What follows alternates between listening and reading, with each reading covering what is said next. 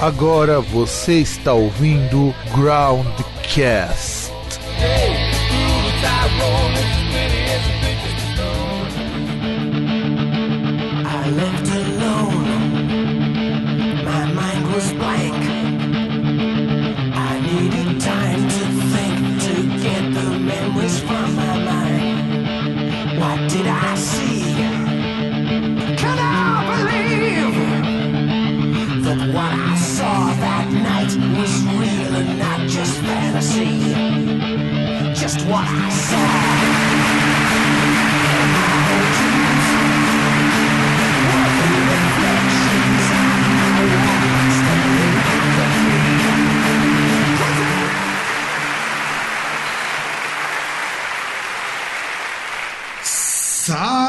Saudações, caros amigos, caras amigas do meu, do seu e do nosso programa chamado Groundcast. Olha só, gente.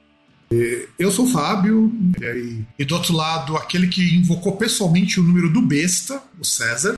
Desde os tempos mais primórdios, o O caralho tá aí, Tá aí, tá aí, tá aí, tá aí. É, o- estamos aqui no pós-carnaval, né? Que é o carnaval que não é carnaval, né? É, não, nós temos que pensar que vamos, Estranho. vamos ter carnaval duas vezes, né? Vamos ter agora. Na verdade é, é a privatização do carnaval, né? É. Vamos ter carnaval privado agora, na gravação desse programa, que vai sair bem depois. Por isso que é o pós-carnaval, né? E assim, a gente fala do, do carnaval e aí gente vai ter o carnaval em abril, num dia que você- não teremos carnaval. Olha que coisa mais deliciosa. E como Ah, não, não mas em abril vai ter desfile de, desfile de escola de samba, não é carnaval. É. Mas se tudo der certo, também teremos o carnaval no final do ano. É Copa do Mundo, pô. Não, não, não. Novembrão, dezembro. Não, não, não, não, mas aí não é carnaval. Aí é É esculhambação. carnaval. Carnaval, É carnaval. carnaval, mara- Carnaval, tá carnaval, tipo. Car- Carnaval teremos em outubro, se tudo der certo. Ah, não, aí vamos ter carnaval. É, é verdade. Nós vamos ter. Nós vamos ter. é, rolada de molusco. Rolada de molusco, porque olha. Eu, eu- eu prometo que assim, vou trabalhar virado e provavelmente ébrio. Não sei por quantos dias, mas nunca vai ser. As, as coxas mais grossas que já ocuparam o Planalto vão atacar um, um certo cara sem beiço aí. Verdade, verdade. E, e, inclusive tá mais fitness que, que certos candidatos aí a, a a governador. Tá mais fitness que a gente. Tá, com certeza. E olha que eu vou ter que fazer academia, hein, César? Três semanas já que eu vou ter que fazer academia. Ah, mas ainda E- assim tá mais fitness que a gente. Porra, porra, não, eu, eu queria estar com, com aquela força toda, mas assim, a gente hoje voltamos com clássicos, né? A gente vai falar de um disco que, assim, é um disco de tiozão? É, é disco de tiozão. Hoje é disco de tiozão. Mas eu acho, particularmente, que todo mundo que curte rock, não necessariamente heavy metal, mas rock, vai ter alguma ligação com esse disco do Iron Maiden, sabe? É muito difícil qualquer um de nós aqui, qualquer pessoa que esteja ouvindo esse programa, que nunca tenha ouvido o, o senhor Paul Bruce Dixon cantando 666 The Number of the Beast. Eu, duvido, duvido que qualquer um que passou pela puberdade ouvindo metal, que tinha pulseira de Spike, que usava coturno, e que tinha uma camiseta do The Trooper, eu duvido que nunca tenha cantado The Number of the Beast, que nunca tenha pirado escutando Run to the Hills. Eu, eu duvido, de verdade, eu duvido muitíssimo. Porque é um disco foda em muitos aspectos, tem uma história muito foda por trás. Eu acho que Number of the Beast. E é um disco que, porra, faz 40 anos. Esse disco é mais velho que a gente. 1982. Ouvinte, você pode esperar que os programas. A gente vai ter um programa de discos de 1982 e, e a gente provavelmente vai fazer programas especiais de outros discos desse ano que são foda com PH. Não, são foda Tipo- com PH, cara, são foda. A- as únicas coisas ruins de 1982 sou eu e a Copa de. E a seleção brasileira que não ganhou bosta nenhuma. E os caras ficam comemorando, ó, blá. Não, e assim, cara, 82 é um ano foda. Aliás, é o ano do surgimento de um monte de, de estilos de banda clássica, né, cara? Se a gente parar pra pensar que muito gênero de heavy metal mais convencional se consolida em 82, como heavy metal, thrash metal começa a ganhar forma, o death metal meio incipiente vai começar a dar os primeiros passos antes de chegar no Possessed e no Death lá com o primeiro disco.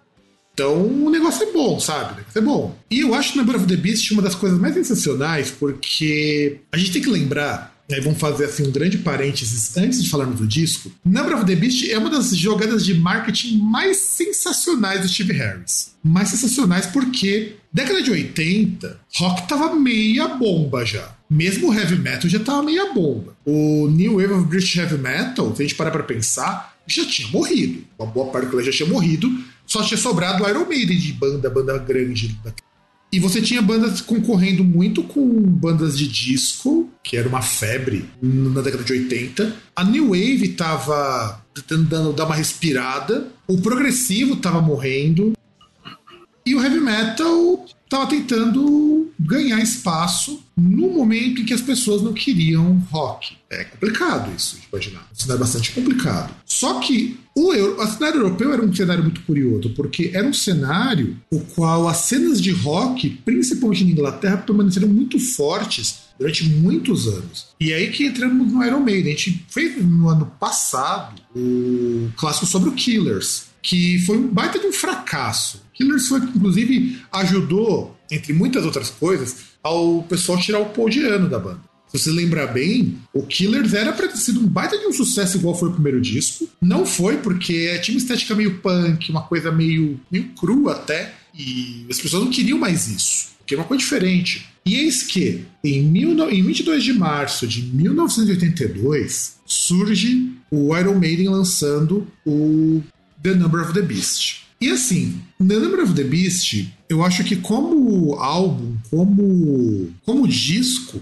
é uma coisa fantástica, porque é algo muito emblemático. Primeiro que ele foi produzido durante um mês. Veja que coisa mais absurda. Os caras tiveram um mês para gravar esse disco. E esse disco gravado em um mês tinha como missão repetir o sucesso do primeiro disco e amortizar o fiasco que foi o Killers. Que tá muito longe de ser um disco ruim, tá? É muito longe de ser um disco ruim. Eu acho que o Killers é um baita. A gente até falou que é um baita de um disco, mas não cai no gosto dos fãs. Mas é irregular, né? Não tem.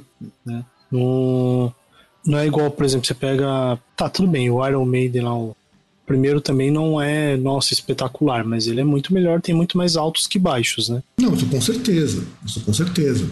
A capa desse disco ela é produzida pelo Derek Riggs, que durante muito tempo foi o desenhista oficial das capas do Iron Maiden. E, e já é, entre essas aí, a melhor capa, né? É, inclusive, Comparando com os dois anteriores. Não, deu um salto de qualidade muito grande. Primeiro porque é uma pintura e eu acho que ela é muito. Assim, os elementos que compõem isso daqui são muito bons. Você tem o, Ed e você tem a figura do diabo. E esse diabo aqui, como se estivesse controlando um homem. Então quer dizer, o, o Ed acima do, do, do diabão lá do número da besta. Então eu acho que isso é muito legal em termos de, de capa. E ele, é, o Ed controlando esse Satã, deu um bafafá fudido. Até porque. É... Aí que entra porque eu falei que essa coisa do rock combalido foi uma boa puta jogada de marketing. Lá nos anos 70, tinha um monte de grupo conservador nos Estados Unidos, principalmente, que vinha com aquela coisa de ah, rock, coisa do satã, coisa do diabo. E isso fez grupos de rock venderem a rodo. Quando o rock deu uma baixada de bola, essas polêmicas meio que ficaram enterradas. E o Iron Maiden resolveu. Assim, embora o, o Steve Harris fale, não, a gente não é satanista, o pessoal entende direito a letra e tal. Mas sabe, você não vai colocar um diabão na capa, escrever o número da besta, se você não quisesse causar polêmica. E, e vendeu muito por conta dessas polêmicas também. Não que o disco seja bom, o disco é muito bom. Tecnicamente ele é um disco assim, muito superior aos outros dois. Mas a jogada de marketing foi muito bem pensada. Porque. É o chamariz, né, cara? Sim. E mostra como essa coisa do diabo vende. Ah, tanto, tanto vende, e vai ter polêmica até hoje. A gente estava vendo lá, até o César compartilhou lá no, no, nosso grupo especial, do pessoal que estava vendo o desenho do Cuphead e encrencando porque os, os personagens lá enfrentam o diabão. Aliás, não, estavam. Estavam, assim. É, é, esse é que eu não entendo, porque assim. Porque eu não joguei o Cuphead, eu não conheço, mas pelo que eu entendi do vídeo, os dois negocinhos ali, eles combatem o diabo. É, o, o, Cuphead, o Cuphead e o Mugman, né? Que na tradução brasileira eu acho que tá com os nomes maravilhosos, que é Chicrinho e Caneco. Acho os nomes maravilhosos. É, devia ser. Ai, ai. Será, mas, mas assim, não, não sei se eu estou errado, mas assim, eu, pelo pouco que eu vi, acredito que os dois combatem o diabo, certo? É, não, na história, na história do jogo, deixa eu contar pro César que não, não jogou, e talvez pro nosso ouvinte que não tenha jogado o Cuphead, se não jogou, joguem, porque o jogo é muito bom. De verdade, ele é bom pra caralho. E, inclusive, tem muita piadinha de cartoon dos anos 40 que não apareceu no desenho porque os caras orientaram pra criança e eu achei uma pena. Aquelas coisas de, de insinuação sexual, dos caras fumando, devia aparecer, mas enfim. Acontece o seguinte, no jogo original, depois eu vou contar do desenho. No jogo, os irmãos lá, o Cuphead Monkman, ou Chicrin Caneco, né, na, tradução que deram no próprio jogo, na versão em português já tem esses nomes, então não foi tradução feita É. pro desenho. Foi fiel. Não, foi fiel. Eu achei os nomes maravilhosos, de verdade. Eu, particularmente, curti, pra caralho. Pra caralho. Eles estão lá jogando no cassino do diabo e perderam a aposta. E você sabe qual é a aposta que o diabo vai perder, que são as almas, né? E aí, pra não perder as almas, o que, que eles têm que fazer? Eles têm que pegar, eles têm que ir como cobradores do diabo e atrás de outras pessoas que também estão devendo alma pra ele. Ah, então é. Só que no meio dessa jornada, os, os irmãos lá, que você, na verdade, agora você pode escolher, mas no começo, quando você tinha o jogo, o player 1 era o Cuphead, que é o Chicrinho, e o player 2 era o Mugman, que é o Caneco, que é o azul. E agora você tem a terceira mocinha lá, que é a, que é a Bully, né? Bully não, é a. É a bully. Não. É. Cara, é, É a bully. É a que, é a que tira o salve de todo mundo, é a bully. Ah, Não, mas o pior é que no desenho ela faz isso. Pior que no desenho ela faz isso. ai, Mas não é, exato. mas não é bully. O, o nome da- o, mas acho que é, é, não é bully sim, porque o, tem o vô deles que é o vovô Chaleira, né? É Chaleira. Pires. E aí, é, nesse jogo tal, eles vão, eles vão participando, vão indo, vão indo, vão indo, e lá na ilha Tinteiro, e no final eles vão pro inferno e eles vencem o diabo e conseguem recuperar a alma de todo mundo. E o desenho é cheio de umas coisas, de umas coisas assim, muito sem noção. Você imagina que, por exemplo, você no jogo tem que fritar é, dois sapos boxeadores. E, e o jogo é muito bom, porque assim, as fases são curtas, fases da, da tipo, é, é um minuto de fase se você passar sem morrer, o que é muito difícil. Ou você enfrenta o mestre logo de cara, sabe? Não é nada que requer muito tempo. As partidas são muito rápidas. E o desenho resgata um pouco disso daí. Só que no desenho é um rolê um pouco diferente. Os caras vão lá no, no parque de diversões do, do diabo, né? Que tem lá os joguinhos lá que os caras perdendo a alma. E o Chicrinho tá jogando num jogo e não tá perdendo nunca, né? E tanto que parou o contador de almas de ir, porque o cara, porque todo mundo parou de jogar, tava escolhendo ele. E aí, quando o Caneco percebeu que o diabo tava de olho, tinha, ia pedir pro cara parar e acidentalmente fez o cara perder. E agora o, o cara tá, tá devendo a alma pro diabo.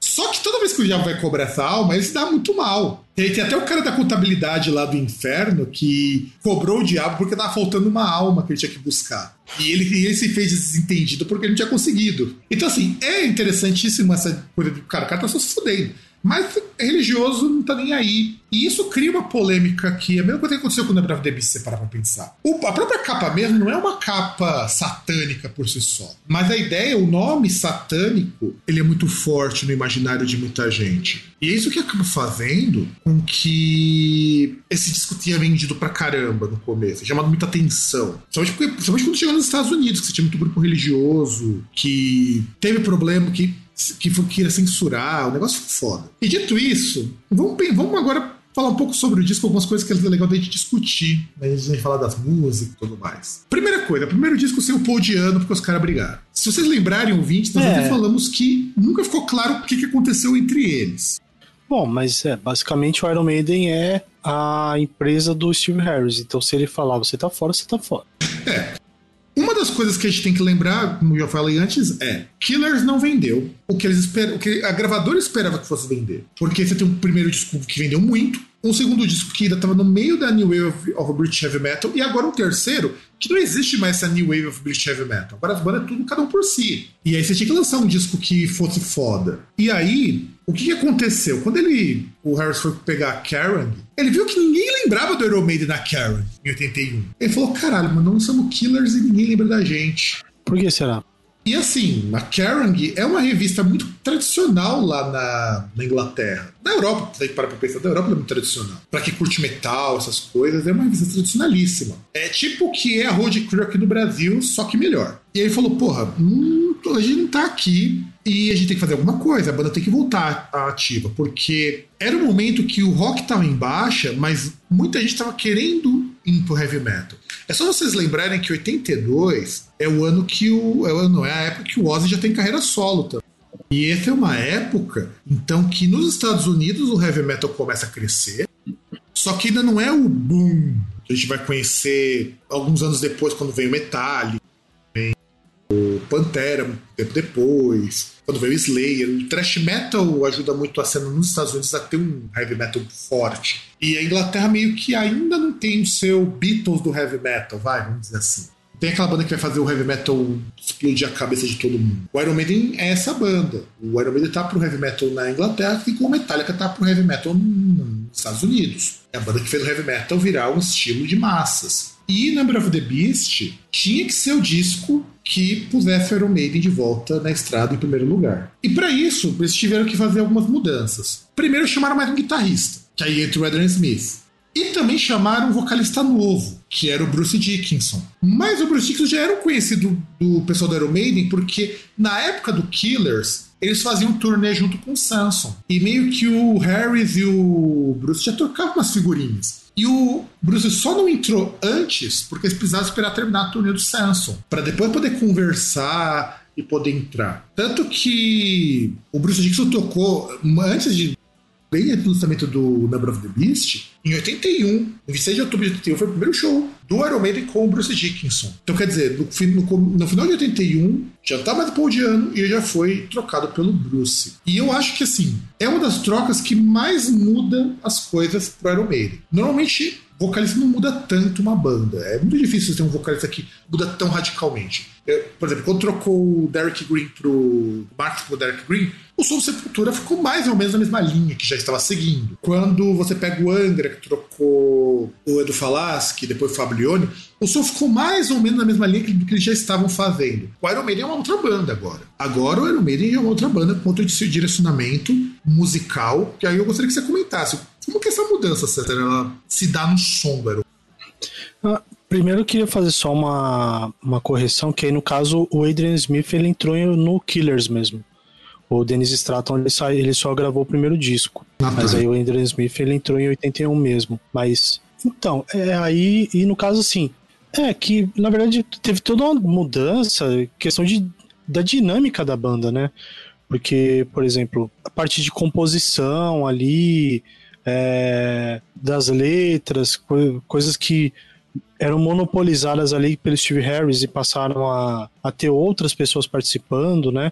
E no som, se a gente for pegar, por exemplo, o som ele, ele não ficou, é, deixou de ser tão direto, assim, tão baseado em riff como eram os dois primeiros discos, né? Os dois primeiros discos praticamente eram discos, como você disse, discos de punk. E no caso, teve uma uma preocupação maior assim uh, na questão de fazer solos, solos mais melódicos, canções maiores também, né? Você pega aí canções, você tem a primeira grande assim, grande diria, gigantesca, grande canção, a primeira é, canção épica do Iron Maiden aí, que no caso a banda tem várias, a primeira que a gente tem nesse disco que é Hallow Be Thy Name, que tem acho que 8, 10 minutos, se me falha a memória, 7 minutos. Né? 7 minutos Você tem outras canções. Na versão remaster Isso. do disco. Mas pode variar um pouquinho de acordo com a sua versão. Isso, e aí você pega, por exemplo, você tem outras canções ali, como The Prisoner e 22 Acacia Avenue, que tem mais de 6 minutos também. Então já tem canções mais longas, tem a questão do. Mais uma coisa aí nessa questão do de abandonar o punk, que é a adição do Bruce Dickinson, que é um vocalista que tem um que é um vocalista mais melódico, que tem um alcance vocal maior, né? Tudo bem que hoje em dia ele não, não tá. É, hoje também é bomba, mas ainda dá pro gasto. Ah, e mudança de visual também. É que eu não coloquei as fotos na pauta, mas ele fica com um visual menos, menos corrente, menos couro e, e uma coisa mais. Olha, menos couro, a gente pode tentar discordar, porque aquelas calças que, que os caras usam no, no cli em clipes como The Number of the Beast, que depois eles continuaram usando no disco no, nos discos seguintes Ah, cara, mas não é que não tem aquelas, aquelas, é- aquela- não é- aquelas- aqueles braceletes, aquelas jaquetinhas que tinha no começo da carreira, não. É bem diferente. Não, é, é tipo as calças, tipo. Como é que chamava lá a marca? É, Me- Menina Elástica, como é que era? Que, que tem umas marcas aí de, de calça legging aí. Então, calça É, legging, tipo, cara. é famosinha aqui no Brasil. É, é uma calça legging praticamente o que os caras usavam. Não, calça legging, meu. O Iron Maiden usando roupa de ginástica, praticamente. O, o Iron Maiden lá, todos tentando ficar com a raba gostosa. Tá vendo? É. Não, sem contar que esse visual só vai mudar, mudar mesmo. Inclusive, os caras ficam cada vez coloridos, né? Pra pegar até, até essa rabeirinha no, no Glenn Hard, que começava a fazer sucesso depois do 84. E assim, é, é uma coisa que o Iron Maiden muda. Ele sai daquela coisa. Daqueles braceletes de tarraxa, aquela coisa assim, com, com aquela coisa meio porcona mesmo, aquela coisa meio bem simplória, para algo mais elaborado. Espalhafatoso, mas mais elaborado. Tanto, tanto é que a partir daqui, além dessas coisas mais melódicas, a gente começa a perceber que as letras mudam um pouco o enfoque. As letras históricas elas ficam um pouco mais aprofundadas, e há uma ênfase muito grande em refrão agora. Não, tem, você não tinha tanto refrão no Killers. Aqui você tem refrão que são, refrões que são marcantes. Você tem, eu dou o grande exemplo de Run to the Hills, o primeiro single que saiu desse disco. O Run to the Hills é um, um refrão que se você can- se alguém cantar, você imediatamente reconhece na hora Run to the Hills. É, é reconhecível de longe Run to the Hills. Ah, já começa com Invaders, né? O Invaders já, já tem também refrão. A primeira música já tem refrão. né? É, Prisoner também tem, The Prisoner. E o Iron Tem Maiden, sim, e o Iron Maiden numa pegada um pouco mais comercial para as músicas mais curtas e uma pegada um pouco menos comercial nas músicas mais longas. Porque o Iron Maiden tem músicas para rádio nesse disco, que é o Run to the Hills e o Number of the Beast. E você tem as músicas que não são para rádio, como a Shit of the Damned, a Hello Be Thy Name, que são músicas maiores, músicas com. Ah, olha que Children of the Damned até daria, que não, não dá por causa do estilo da música, né? Que ela é uma, é uma, assim, mais ou menos uma balada, né? Porque tem o, aquela parte ali limpa tal, é uma música mais arrastada, mas na duração tá perto ali de The Number of the Beast, é que não tem a mesma, mesma energia, né? Não, e assim, ela não chega também próximo do Run to the Hills, que é a música de rádio por excelência, muito mais que Number of the Beast. Se você pensar em música pra rádio, o Run to the Hills é um formato perfeitinho pra rádio, porque tá no limite. Mas, é- e assim, eu acho que é uma, um disco também que tem uma importância por ser o primeiro disco que rendeu uma turnê americana pro Iron. Porque quando o disco foi lançado nos Estados Unidos, ele foi lançado no topo já. E esse disco levou cinco semanas para ser gravado. Quer dizer, os caras gravaram num pau só. E quando foi lançado, dia 2 de fevereiro, o single de Run to the, Run to the Hills, que é um single sobre o faroeste, ele chegou no sétimo lugar no, no top 10 de singles da Inglaterra. E é o pri- e um dos primeiros discos, né? Aliás, eu já tinha isso no Killers, mas aqui você tem algumas músicas que não são do composto pelo Harris e algumas músicas que são creditadas pro Cliff Burr, que teve que sair da banda quando eles terminaram a turnê americana do Number of the Beast. Por causa dos problemas de saúde dele. E o fato de ter o nome do Clive Bar nos, nos créditos deu um dinheiro para que ele pudesse ter uma vida confortável. Ainda que depois eles precisaram lançar uma versão, mais alguns singles dele para poder ajudar o cara, porque o cara tava nas últimas. E uma curiosidade, só pra gente apontar aqui algumas curiosidades, é, o Bruce Dickinson não podia ser creditado nas músicas que ele compôs no Iron Maiden. Ele compôs ou, ou participou da composição de Run to the Hills, The Prisoner e Shoot of the Damned, mas o nome dele não podia aparecer por causa do contrato dele com o Samsung. E, e isso que eu acho que é foda. Por isso que eu falei assim, o Bruce, até ele ser Iron Maiden de vez, foi um processo bastante longo, porque nós temos que sai e acabou. Bandas normalmente têm contratos pra você, principalmente bandas que o pessoal ganha dinheiro. Se é banda dos seus brothers, o pessoal vai pra outra acabou, mas quando você passa a ganhar dinheiro, você tem que imaginar que todo mundo do Iron Maiden é contratado. Mesmo que você tenha participação aqui Ah, e mas- ali, é todo mundo contratado do Harris. Ah, mas é meio ridículo você pensar num ponto de tipo, pô, o cara quer sair fora, quer ir pra outro lugar e ele não pode. Simplesmente, ah, acabou. Falou assim, ó, eu não quero mais, falou, acabou o contrato.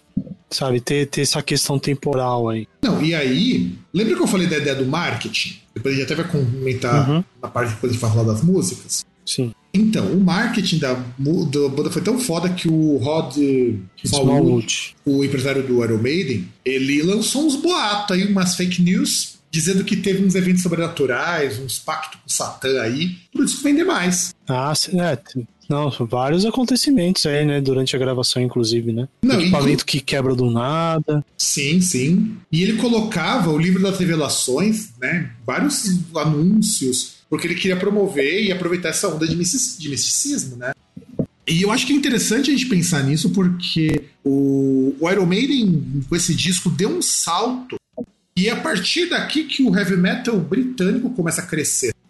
Claro, você, você já tinha muitas bandas fodidas de heavy metal britânico. Motorhead, você já tinha o Judas Priest, já tinha o Crocus, o Coroner, tudo banda, tudo banda que mais ou menos da mesma época do Iron Maiden. Mas Number of the Beast foi o que disse assim, ó, agora nós temos uma- um álbum e uma banda pra dizer, nós temos o nosso maior nome do heavy metal. De mais pra frente, Foi, foi a primeira. mais pra frente a gente teria outros grandes nomes em outros países, mas prossiga. É, foi basicamente a. Foi o Iron Maiden ganhando a Copa do Mundo. Chegou lá, tamo aqui, foda-se. Do contrário do Brasil, ao menos eles ganharam alguma coisa na Copa do Mundo do Heavy Metal. Porque foi algo assim muito importante pra banda. A banda se tornou um fenômeno gigantesco com Number of the Beast. No mundo todo, não foi? Porque antes, o Killers ainda tinha visto tímido. Rendeu uns showzinhos lá, lá, lá fora da Inglaterra, principalmente nos Estados Unidos, mas foi com, com a- o Number of the Beast que agora o Iron Maiden era uma banda mundial. Agora o Iron Maiden podia sonhar alto, os caras podiam encher o rabo de grana. Inclusive foi o que permitiu o Iron Maiden até hoje, se parar pra pensar, ver- fazer o que faz, porque esse disco, junto com o Peace of Mind, são os dois grandes discos que fizeram o Iron Maiden estar onde está hoje. Eu gosto muito do Power Slave, mas o Power Slave não é o disco que levou o Iron Maiden lá pra cima. O Iron Maiden já estava no topo. E eles tinham uma liberdade e um pouco mais de dinheiro pra fazer um puta disco. É, e se fosse pensar. Aliás, se fosse possível verificar quanto de royalty que, os caras ganham por ano só pelo The Number of the Beast, cara, deve ser um negócio violento. É, você tem que imaginar, só pra gente colocar título de comparação, Jason Newsted, só com os royalties dos- do Black Album, não precisaria mais trabalhar pro resto da vida dele. Né, então. Você imagina o Iron Maiden com Number of the Beast, que é um disco ainda maior nesse sentido, e tem o mesmo peso pra, pra música pesada. Então, é assim, é violento, violento. Deve, deve pagar os jatinhos do Bruce Dickinson. E aí, vamos falar das faixas? Bora. Vamos lá, Invaders. Invaders é uma música que fala de vikings. É uma música que fala da. Ixi, agora a galera de Osasco vai, vai vibrar, hein? Vai vibrar. Os Tupini Vikings vão. Curioso, porque antes do advento do tal do Viking Metal, né? O Iron Maiden já fez uma música sobre invasão viking, principalmente ali na costa da Normandia. Que fa... Só que assim, é uma música carregadíssima de preconceito com os nórdicos, né? Falando que os caras chegavam, pilhava, estuprava as moças. E a gente sabe que o processo histórico não foi exatamente esse, né? Esse é muito mais. É, do ponto de vista deles, né? Foi exatamente. Historicamente, esse período de invasão foi muito menos matar, pilhar e destruir e muito mais acordo para não destruir a minha cidade. Porque combate, combate mesmo. Inclusive, tem até os combates de libertar a costa da Normandia lá, que teve o primeiro rei da Inglaterra que juntou um exército, segundo que diz a, a lenda dos caras, que eu duvido que seja verdade, juntou um exército menor, mas mais bem treinado e expulsou os vikings. E depois os caras entraram em acordo e depois era tudo amigo comercial. Tipo, tipo Best Friend Forever. E aí ah, juntou todo mundo, se amigaram e formou o povo da Inglaterra e o caralho a quatro. E eu particularmente não gosto dessa música, cara. Eu não gosto de Invaders. Eu acho Invaders uma Ah, faixa, cara. uma faixa tão, tão chumbrega, tão heavy metal padrão, cara. Eu não curto. Ah, cara, é legalzinha.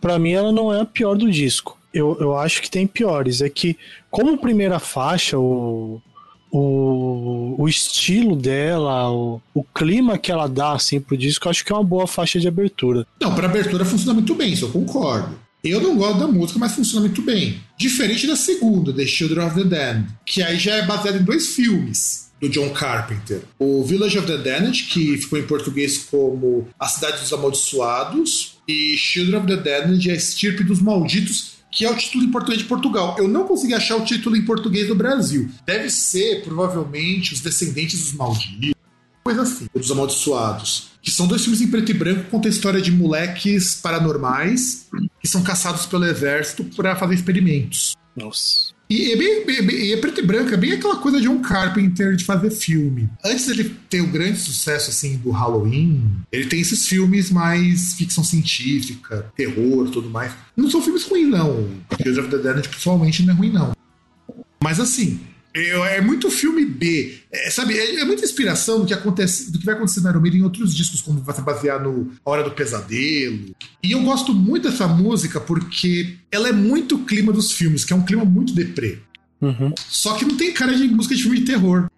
É, então, a, a música, ela, sim, não dá pra falar que ela tenta colocar um clima épico porque ela não tem a duração pra uma música épica, épica mas, mas ela tem um negócio meio, meio solene, sabe? Não, Sim. tanto, tanto que assim, ela não é uma música que deslancha, ela é uma música que vai lá, ah, tem aquele momento de calmaria, por exemplo, ah, 20 anos antes do grunge, que negócio do cara vai, a estrofe, vai tranquilo, aí depois aumenta um pouco no refrão, as guitarras ali aumentam o tom, né? E aí depois descaralha na hora do solo. Os caralho depois voltam ao normal. Sim, e, e o solo também acho um- puta, muito bom, cara. Não, o solo é muito bom. Os solos dessa música, né?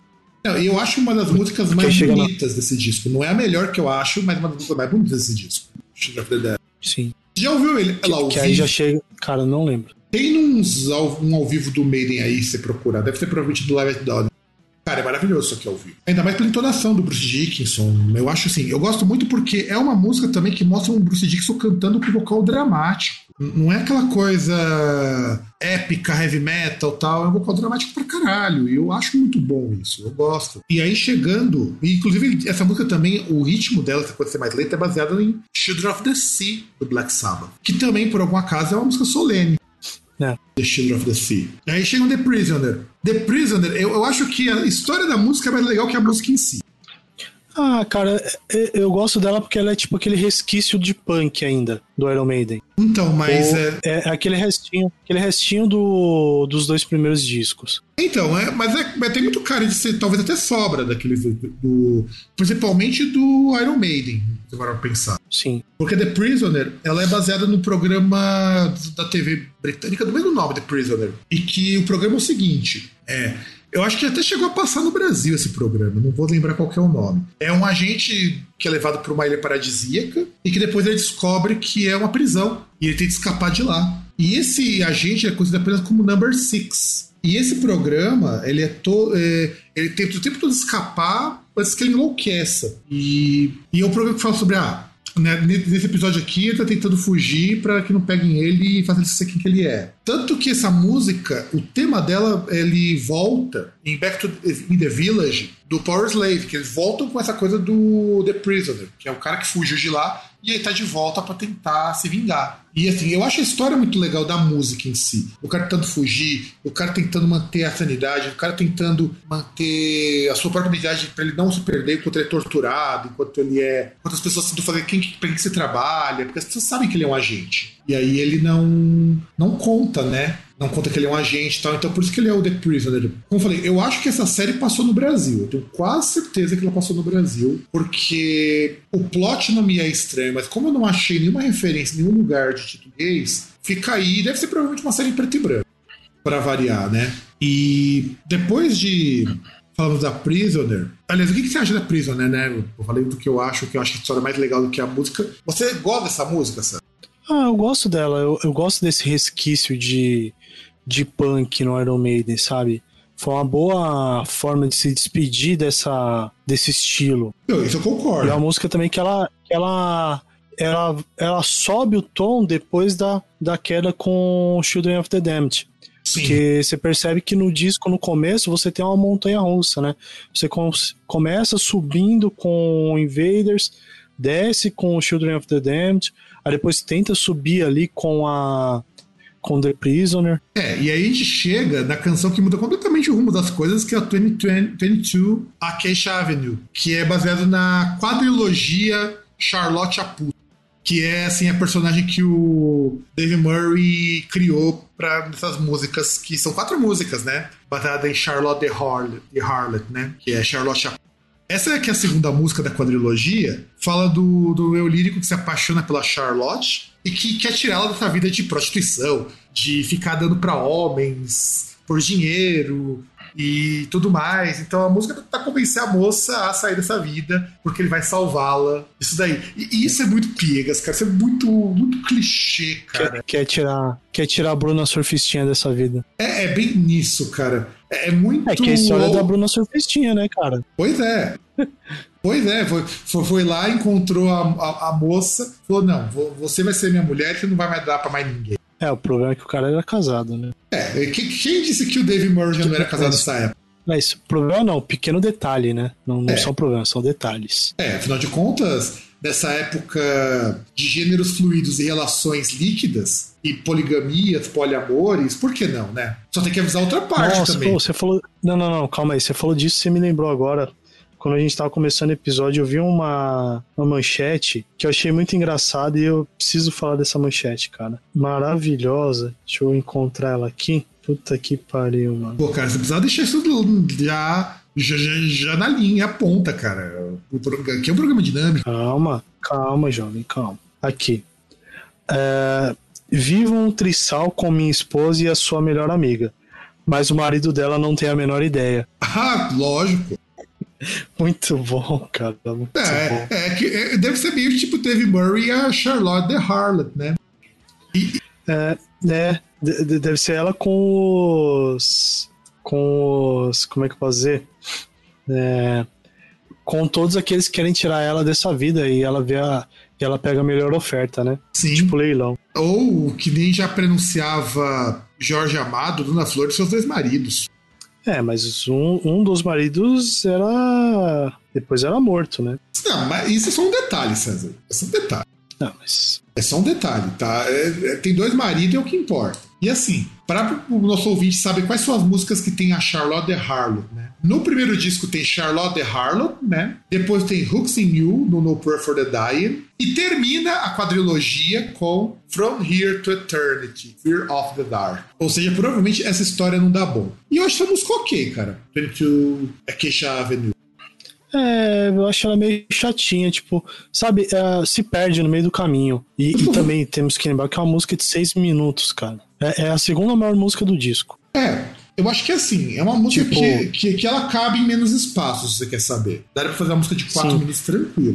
É, então, porque, por exemplo, The Prisoner, ela vai desenvolvendo toda a história durante seis minutos. Agora, 22 Acacia Avenue, sabe, você... Não, também desenvolve a história. Tipo, tem, tem, tem muito... Tem muito não, tudo bem, mas tem muito choro do cara no meio da música, entendeu? É, que, é- que, é- que ainda não tinha saído o perfume de mulher do Alpatino. Nossa. Aí chegamos no, no, no Masterpiece, que é o, Ah. número, do- o número do besta. E essa música, assim, a história é meio longa do número da besta, né? O The Number of the Beast. Primeiro que é o segundo single lançado antes do disco ser lançado oficialmente. E ela foi inspirada no filme Damien Omen 2, né? Que o Damien é o filho do capeta. O Da- Damien ou Damian, depende da versão, você pode pensar das pronúncias. Então, Se- será que ele é aquele que é cantado naquela outra canção, é, Um Capeta em Forma de Guri? deve ser porque o Damien, ele é o anticristo aos 13 anos de idade. Nossa. Então, então, é- eu acho Possível. que é possível. Caramba, hein? É possível. Você vê assim, a Caramba, então- a intertext- intertextualidade. Number of the Beast e Capeta em forma de É, guri. ué. Sérgio Malandro e Iron De- Maiden. depois, de- depois do Gangrena Gasosa dizer que quem, quem gosta de Iron Maiden gosta de KLB, nós conseguimos achar uma ligação entre Sérgio Malandro e Iron Maiden. O que faz muito sentido. E tanto quanto a música do Guerreiro Gasosa, porque quem gosta de Iron Maiden realmente gosta de KLB, principalmente hoje. E assim, e é um filme, assim, é pesado o filme Damien, sabe? O, o, o, pelo menos o Homem One, né? O Two eu não acho tão bom assim. Ah, Esse Uhum. filme passava muito nesses corujão, sabe? Há muito tempo atrás. E é um filme pesado, porque assim, é a criança que nasceu para ser o anticristo. E essa coisa do anticristo é explorado muito em música. O King Diamond faz muita música. É muitas essas bandas de. O, o Alice Cooper tem muita coisa sobre isso. Antes ele virar cristão, né? E é com certeza a música que todo mundo lembra do Iron Maiden depois de Hunt the Hills. Com certeza. Com certeza é a música que todo mundo se lembra do Iron Maiden. cara, Só, só você lembrar aquele phaser ali na, na guitarra, no riff inicial, né? Nossa senhora. Não, já, e- já começa não, por aí. Não, e começa com o Barry Clayton citando os primeiros versos do Apocalipse 12:12 e depois o finalzinho do Apocalipse 13:8. E não era pra ser o Barry Clayton, né? Era pra ser o É. Vincent Price. Ah, mas, cara, sinceramente, eu acho que ficou melhor assim, hein? Não, cara, mano, não, mano. Não, Vincent Price ia ficar mil vezes melhor. Ah, não sei, cara. Vincent Price ia ficar mil vezes melhor, cara. Muito melhor, muito. Vai por mim. Não sei, acho que ia, acho que ia ficar muito galhofa. Galhofa, caralho, mano. Você já ouviu ele narrando as histórias do Edgar Allan Poe? Ah, cara, é aquele negócio, é, a gente ouve ele no thriller. Ele no é muito- thriller ele é muito, muito competente, realmente. Não, o Vincent Price, e ele é um ator de terror foda. O que complicou pro Iron Maiden chamar o Vincent Price é que o cara cobrava muito caro. Sim. E com razão, o Vincent Price naquela época tava no auge. Ah, mas sei lá, né? Podia ser parça, né? É diferente do que aconteceu quando o Tim Burton convidou ele pra ser o pai do Edward, do Eduardo Mano Tesoura, que o cara já tava no fim da vida e ninguém dava trabalho pra ele. Inclusive, É, o que no caso eu acho que foi mais até uma questão de reconhecimento, né? Com certeza. E, e fez um baita de um papel como pai do. Aliás, é incrível ver o Vincent Price, que é conhecido como ator de terror, ver o cara fazendo papel num filme que é de ter um personagem de aspecto de terror, mas com um drama foda, cara. O pai do cara é assim. E ele se deu muito bem. O Vincent Price é um ator muito bom, a ponto de ele sair de um, perso- de um perfil, de um cara sombrio, um cara que tem uma voz assim que ressoa, uma voz forte para ser um cara de filme, para ser um, ator dramático. Acho que foi o último filme que ele fez, inclusive. Sendo pai do Edward, do Edward Mãos de Tesoura. Sendo pai que, não, que tentou criar o filho do jeito que criou e, e não soube o que fazer. É, é, é, é, assim, é um papel de destaque com um respeito muito grande ao tipo de personagem que ele fazia. Que tentou fazer tipo um, Frank- um Victor Frankenstein, só que muito mais dramático. Por isso que eu falo que o Visit Press ia ser muito foda se ele tivesse conseguido. Mas não dava. Você tá querendo contratar um cara que tá no auge. Seria a mesma coisa se os caras quisessem contratar hoje, sei lá, o, o, o The Rock pra fazer uma gravação, alguma coisa desse tipo. Ia ser caríssimo, embora Ah, seja é. melhor. Mas seria caríssimo. É, algum dia podiam pegar, podiam ter pego ele. É, é- é que é complicado, que eu não sei se aconteceu isso, mas alguém podia ter pego ele em algum momento e falar pra ele para ele tentar narrar isso aí pra ver como ficaria, né? É, mas você não vai fazer isso se você não rolar grana, né, cara? Porque não é audição. Não, não, não, não. Tô falando, por exemplo, se ele fosse numa, numa entrevista, num negócio assim, entendeu? A pessoa pedir pra ele falar só pra ver como é que ficaria. Porque você imagina com o Vincent Price, aquela voz que já é uma voz de, de Overlord do mal, sem reverb, sem precisar do reverb. Porque o Barry Clayton tem- ainda tem um reverb pra deixar daquele jeito. Sim. Mas do- não que o Barry Clayton tenha ficado ruim, não. Ficou bom pra caramba. Que também ficou muito icônico ele gravando isso. Mas imagina se tivesse sido o Vincent Price se o, a gravadora tivesse dado o dinheiro certo pra eles. É. E aí, essa música foi a que meio que inspirou alguns mitos sobre a banda. Tipo, as luzes ficavam apagando, as pessoas começavam a ver Satã. Que eu tô achando que na verdade o pessoal tava abusando de maconha e de álcool. Mas... E o Martin Birch, ele se envolveu num acidente de carro, bateu o carro, pegou fogo, inclusive. E ele foi cobrado em 666 libras esterlinas para consertar o carro. Aliás, tem aquela questão, né? Que dizem que ele bateu num ônibus que levava freiras. Exato. Na verdade, ele bateu no levar freio, mas foi um acidente meio foda. Foda. É. E aí, tem também uma outra coisa que foi um acidente, um acidente fruto de, de uma pistolagem do Bruce Dickens. Sabe do finalzinho do, do começo da música, que, aquele, aquele grito do ah, que o Bruce Dickinson dá na música? Sim. Então, é, acontece o seguinte: chegou lá o Martin Birch, né? Ele pedia várias vezes pra banda repetir a introdução, porque antes da, da gravação digital, não tinha essa coisa de cada um gravar o seu e depois juntar tudo. Você tinha que gravar, gravar, gravar até sair o take que ficava legal. E, e o Martin Birch, ele é muito produtor assim que não gosta muito de ficar recortando essas coisas. Take legal. E aí, chegou uma hora que o Bruce Dickinson ficou muito de saco cheio e deu aquele berrão. Falou, ah, que vai tudo a merda. Seria coisa mais ou menos assim. Só que ficou tão bom que os caras encaixaram na música. Falou, putz, isso aqui encaixa. Então aquele grito que tem no começo do. Depois que o cara fala lá o, os negócios lá do. Do Number of the Beast. Na lá, verdade, depois do. Do primeiro refrão. Primeira, do primeiro, da primeira É, estrofe. da- do, primeiro verso. É. Do- da- dos primeiros versos. Leva a primeira estrofe, depois fala lá os negócios que o Bruce Dixon canta no comecinho ali, que é quase falado. Aquele comecinho, inclusive, é muito bom da The Beast, porque quase não tem canto ali. Ele quase, quase não tem melodia de voz ali. né? É- é Ele só começa a dar umas melodias quando ele vai. É, a terminar narração, né? Que é quase uma narração aquilo. E depois ele fala. o "Ah", e, e começa a entrar as coisas, aquilo ali é o grito dele que ele tá de saco cheio. Chega, desisto. Os caras falaram, não, joia. Até parece que é combinado isso, mas não foi, isso foi por acaso. E deu muito certo. E a música, o primeiro single do Iron Maiden foi Run to the Hills, né? Que é uma música sobre o faroeste. Que vai falar sobre a disputa entre os, nat- os am- nativo-americanos e os colonizadores. Segundo Steve Harris, com uma visão de ambos os lados, o que eu já acho um erro. É, é a visão de ambos os lados, mas, né, sei lá. Entende? Porque essa coisa de visão de ambos os lados a gente sabe que não existe. E outra, não existe ambos os lados quando você fala de genocídio. O, o foda de você pegar. Por isso que eu falo que essa coisa de o Bruce Dixon ser historiador é pra inglês ver. Se ele fosse historiador comprometido mesmo, jamais ele ia deixar uma visão dos dois lados. Ia fazer que nem fez o Joey Belladonna lá no Anthrax. Mete a visão dos índios mesmo que se foda quando vai gravar Indians. E não é o caso aqui. O caso aqui é que dar uma visão de como foi o conflito visto pelos colonizadores e pelos nativo-americanos. Tanto que essa frase Run to the Hills, se você parar pra pensar, é um grito de guerra que é muito recorrente dessa coisa do Oeste, que tem até no pica-pau, Sim. que é o Fuja para as Colinas. Então isso aqui é muito americano. Então, run to the, quando você pega o pica-pau, fuja para as colinas, corra para as colinas, é justamente o lugar onde os índios iam se abrigar quando os exércitos dos colonizadores começavam a avançar. Lá eles tinham uma posição melhor para poder ver o que estava acontecendo, poder se planejar. E o colonizador normalmente não conhecia as colinas. Então por isso que eles, eles fugiam para as colinas. Então isso é Run to the Hills. E é uma fala muito de filme de faroeste também. Filmes de faroeste muito antigos, o cara falava sempre quando as coisas davam muito errado para correr para as colinas. E também, é, essa música, ela foi o primeiro top 10 do Iron Maiden lá no. A gente já comentou, né? Posição no sétimo lugar, ela estreou. E no VH1, ela entrou, ele entrou no, no número 27 das 40 maiores canções de metal de todos os tempos.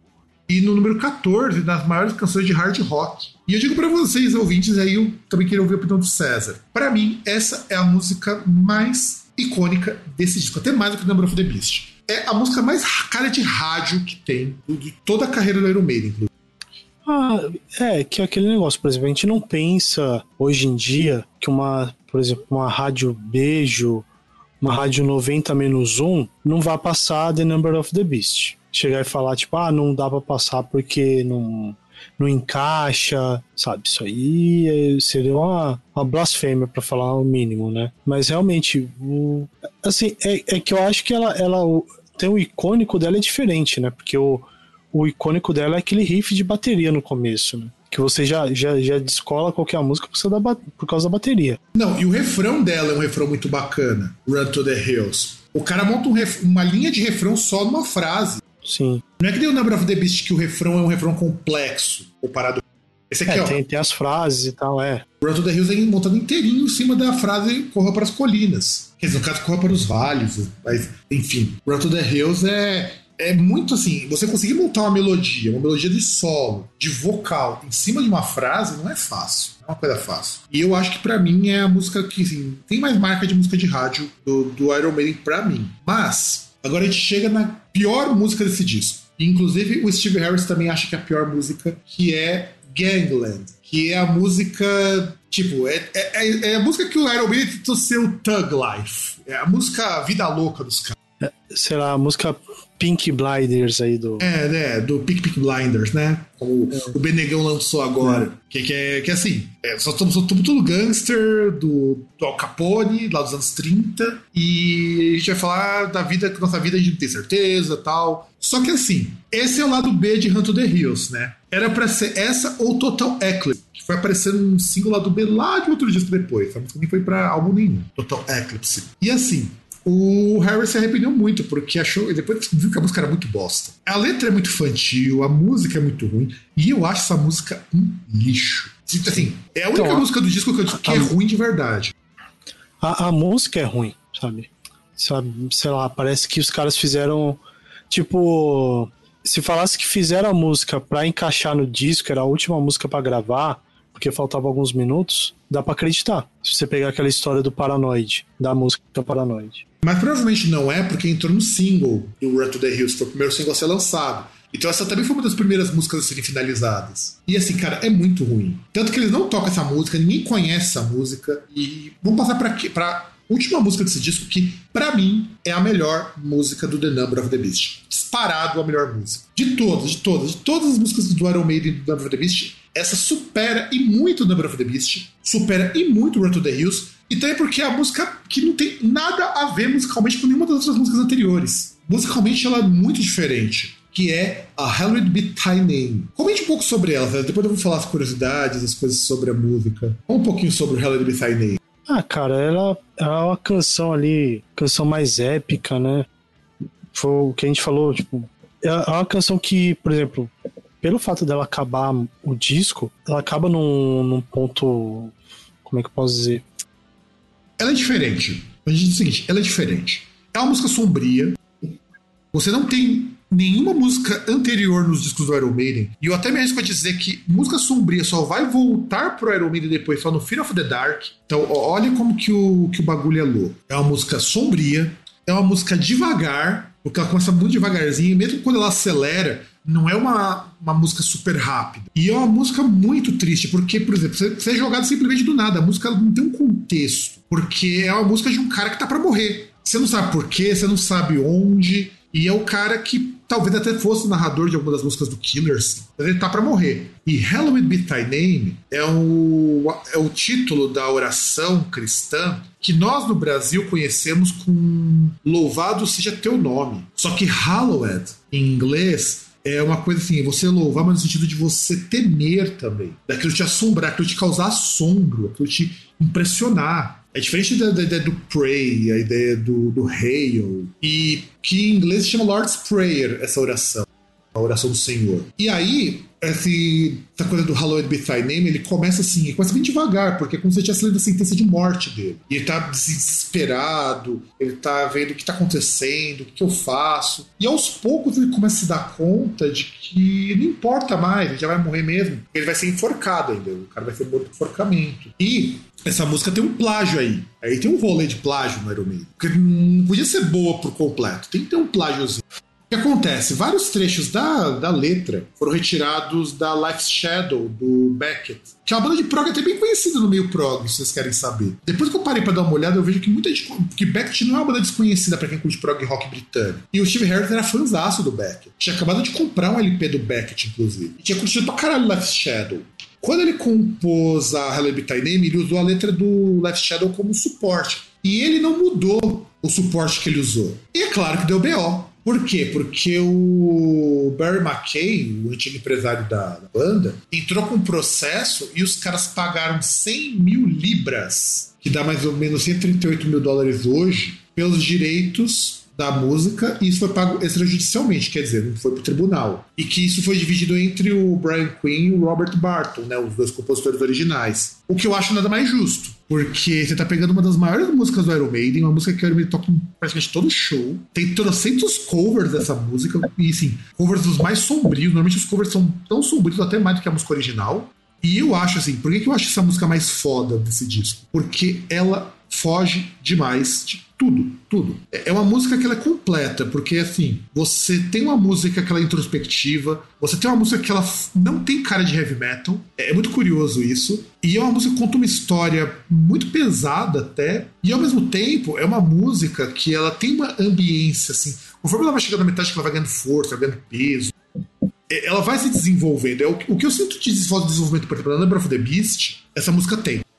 É, que ela, ela retoma a vibe do da Children of the Damned, né? Ah, mas é diferente. A Children of the Damned é só uma música, assim, é uma balada muito boa. Essa é uma música sombria. Mas, assim, eu entendo que é do tom, talvez, né? Um tom. Sim. Que é um tom, um tom menos pesado. Só que, assim, não é, é uma, não é uma música acústica, né? Vamos pensar que não é uma música acústica.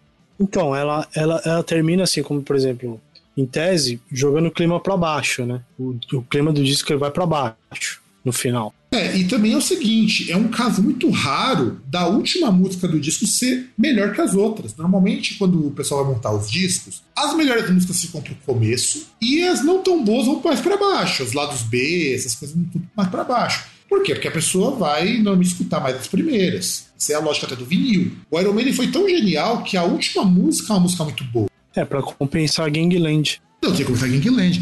É, é até vergonhoso saber que essa música tem a Gangland como introdução. É, não precisava ter, né? Não precisava. Podia ter Talvez, só sete. mas aí talvez não preenchesse o vinil. Ah, foda-se. Aumenta a música aí, ó. A música tem sete minutos, põe mais três aí. Põe mais dois, três solo aí já era. É, com qualquer coisa, convido os caras do Beckett pra gravar junto, né? Sei lá, faz alguma coisa. Mas assim, é uma música muito boa e é uma das que tem uma das letras mais legais desse disco também. Além de ser meio plágio de uma outra música, que já explica que o Harris se baseou em caras que melhor que ele, provável. Mas assim, eu gosto muito dessa música. Eu gosto muito das versões dessa música. O Doug White tem uma versão que ele canta que é ainda mais assustadora de Hello Thy Name. Tem uma versão do Cradle of Filth que é fantástica. De Hello Be Melhor versão. É muito foda, muito foda, porque ele, além de acelerar mais as partes do Bruce Dickinson, ele é o cara de uma banda que já é muito sombria, muito obscura, com, aquele, com aquela sonoridade mais agressiva. Então ele- o clima casa com o som do Cradle of Filth. Então destoa. E se um grupo de gothic rock gravasse Thy Name, casava, sabe? Porque é muito, muita vibe desse tipo de coisa. Um grupo de Doom gravasse Thy Name pegava, pegava bem. Então é uma coisa que o Iron Maiden fez e que pena que algo parecido com isso só vai aparecer em Fear of the Dark.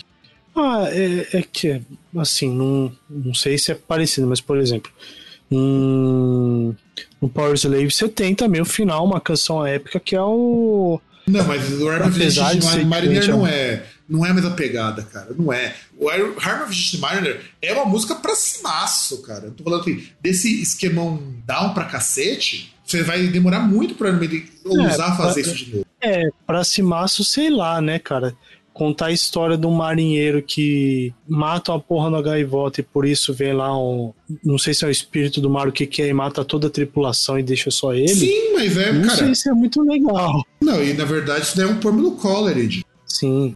Do Coleridge, não é um. Assim, é um poema, Não, do, tudo romanti- bem, o mas- poema do romantismo inglês, não é um poema triste. Poema de, de aventura. É uma história de aventura, cara. Não é, um- não é que nem É, ela. mas- Tá que você tá falando de Pra um mim, cara não- que, que vai morrer na forca. Acho que é diferente. Então, é, você tá, você tá falando da tripulação que já morreu.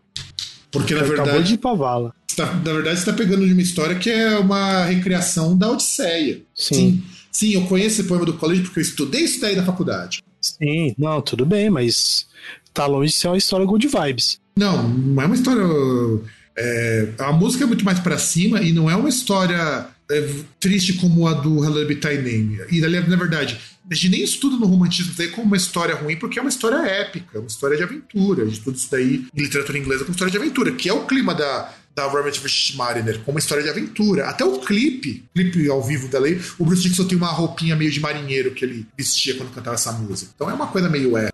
A Name não. Thy Name é a ideia do cara pensando sobre a vida e a morte. Então é é uma pegada diferente. Tanto que isso influenciou a- o Hide the Lightning do Metallica, que é outra música que tem essa pegada. Hide the Lightning. E por isso que eu falei que só em Fear of the Dark que o Iron Maiden vai. Se bem que Fear of the Dark, uma parte significativa do disco é nessa pegada mais sombria, mais triste. Que não dá muito certo. Por uma outra música que você ainda consegue salvar, mas no geral não dá muito certo, infelizmente. Mas você não tem, porque você vai ter depois o Peace of Mind, que aí já é um disco mais constante. Bom disco, inclusive, de passagem. Depois você tem o Power Slave, que também é mais constante. Inclusive, na verdade, ele fica ainda mais épico. Você pega esses high, por exemplo, é com um clima ainda mais heróico Sim. Pega esses high. Esses high, a própria Power Slave. Aí depois você vai no, no Seventh Song, aí já começa a dar uma pisadinha no freio, mas tudo bem, mantém o ritmo dos anteriores. No Pray for the Dying já é, o- já é a pisadinha no tomate. Você tem o. Caralho, não é o. Não vou lembrar qual que é o disco. Acho que tem o Wasted Years. Eu não, Somewhere, Far, Somewhere in Time. Prayer- Não, Somewhere in Time. Time. Somewhere in Time. Somewhere in Time, que ela vem até antes do No Pray for the Die.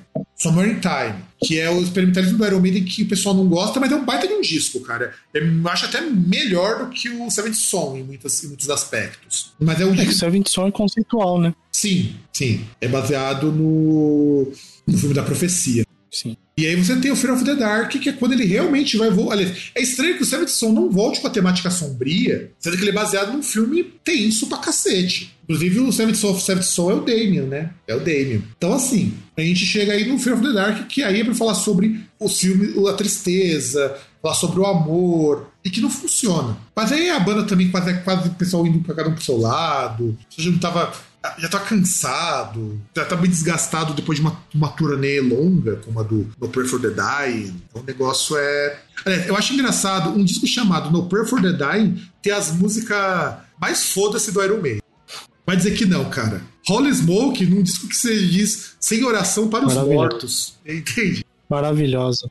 A música é um lixo. Melhor cara. que a música, só o videoclipe. Eu- Os dois são um lixo, cara, mas depois que saiu From the Dark, eu considero como um primor. Maravilhosa, pô. Mas assim, isso mostra que o Iron Maiden, em Hallowed with Thy Name, fez algo que não era muito comum pro heavy metal, né? Explorar esse tipo de musicalidade. Sim. O Judas Priest vai explorar depois em algumas músicas, como a Beyond the Helm of Death, tem um pouco disso, mas o Iron Maiden das bandas de metal tradicional vai começar a explorar isso que antes era explorado pelo Black Sabbath. Então, eu acho que isso é muito legal o Iron Maiden ter uma música como essa. É uma música que, aliás, combinaria muitíssimo com o Black Sabbath a temática dela. Porque já que o Black Sabbath já tocou um estilo mais melódico com o Dio, a banda que conseguiria tocar isso numa boa. E aí, vamos fazer as considerações finais sobre o Number of the Beast. As minhas e depois as suas, César. Eu acho assim que, olha, todo mundo que começa a escutar rock passa em algum momento por The Number of the Beast. Inevitavelmente. Pode não passar pelo disco todo, como eu demorei para passar pelo disco todo, porque eu não tinha acesso ao CD. Mas todo mundo vai ter escutado pelo menos Run to the, Re- Run to the Hills, Number of the Beast, ou mesmo a Hello Be Thy Name. Uma dessas três, fatalmente você acaba passando. Então todo mundo passa por essa. E segundo, é um disco que é Iron Maiden. Assim, você falar Number of the Beast é você falar da história do metal e falar do próprio Iron Maiden. É mais Iron Maiden do que o próprio primeiro disco, que ainda era um Iron Maiden começando. Então, e eu acho ele muito importante como disco, porque é um disco bom. É um disco bom como disco de metal, é um- são músicas muito boas, são músicas que dentro de um do que a gente hoje tem de metal ainda são acessíveis para o grande público, mesmo não sendo músicas do para o grande público. Elas, elas carecem um pouco da genialidade de músicas que vocês vão ver, por exemplo, no Power Slave. Acho que o Power Slave nesse sentido é muito melhor. Com certeza. O Piece of Mind melhora muito o que eles já fizeram no Number of the Beast, sem sombra de dúvidas. Mas esse é o disco que você fala. Iron Maiden de verdade, o Iron Maiden que você conhece hoje começa nesse disco. É, é, é o disco que reforça aquela tese do da consolidação das bandas após o terceiro disco, né? Que é o terceiro disco é aquela prova de fogo, é aquilo que você vai ver se a banda vai virar ou não, e no caso, e também aquilo que vai definir como vai ser o. Tá, tirando uma ou outra banda, define aquilo que vai ser o, o estilo da banda, aquilo que a banda vai fazer. A partir dali, define, e aí, por exemplo, depois de algum tempo, se acontecer alguma coisa muito impactante, pode mudar, mas geralmente chega ali no terceiro disco, a banda ela se define lá. É, é isso que vai ser feito, é isso. Chegamos ali e vai. E basicamente é isso. O, o som do Iron Maiden tá aí, né, The Number of the Beast. É, Vão ter outras coisas? É, não, e bem que você falou, tudo que você escutar do Iron Maiden, mesmo sem Jutsu, que nós fizemos a resenha no ano passado, você escuta o Number of the Beast, você vai achar coisa no Senjutsu. Que- o- Que tem no Number of the Beast. Isso é fatal que você vai escutar. Isso é porque o Iron Maiden é uma banda que não se renova? É também. Mas porque não dá pra você mudar muita coisa nesse estilo. É, não só nesse estilo, né? Porque assim, chega um momento a banda ela, ela cria uma personalidade pra ela. E é aquilo que ela tem que seguir. E é aquilo que ela vai seguir. O... Depois desse disco, o que vai ter de diferente no Iron Maiden dali pra frente? Só quando entra O Blaze. sintetiz... Hã? Só quando entra o Blaze, que de fato a banda muda, muda, muda mesmo. É, não, nem tanto. O, o que você vai ter de diferente no Iron Maiden vai ser o uso de sintetizadores lá na frente, quase 10 anos depois. Num dos mais injustiçados do Iron Maiden, ouso a dizer. Sim. Vai- você vai ter uso de sintetizador, essas coisas. Só. E que eles Porque até voltam mesmo nos em alguns discos- discos. E que eles vão voltar em alguns outros discos bem mais sutil. Sim. Porque assim, até mesmo depois, com mudança de formação e tal, é aquela questão, a gente já até já falou em algum, em algum episódio.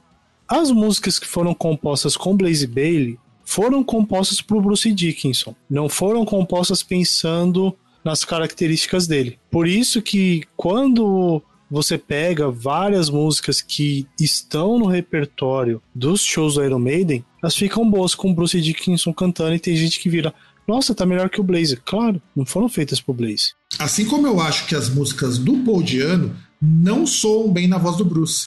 Acho que depende da música.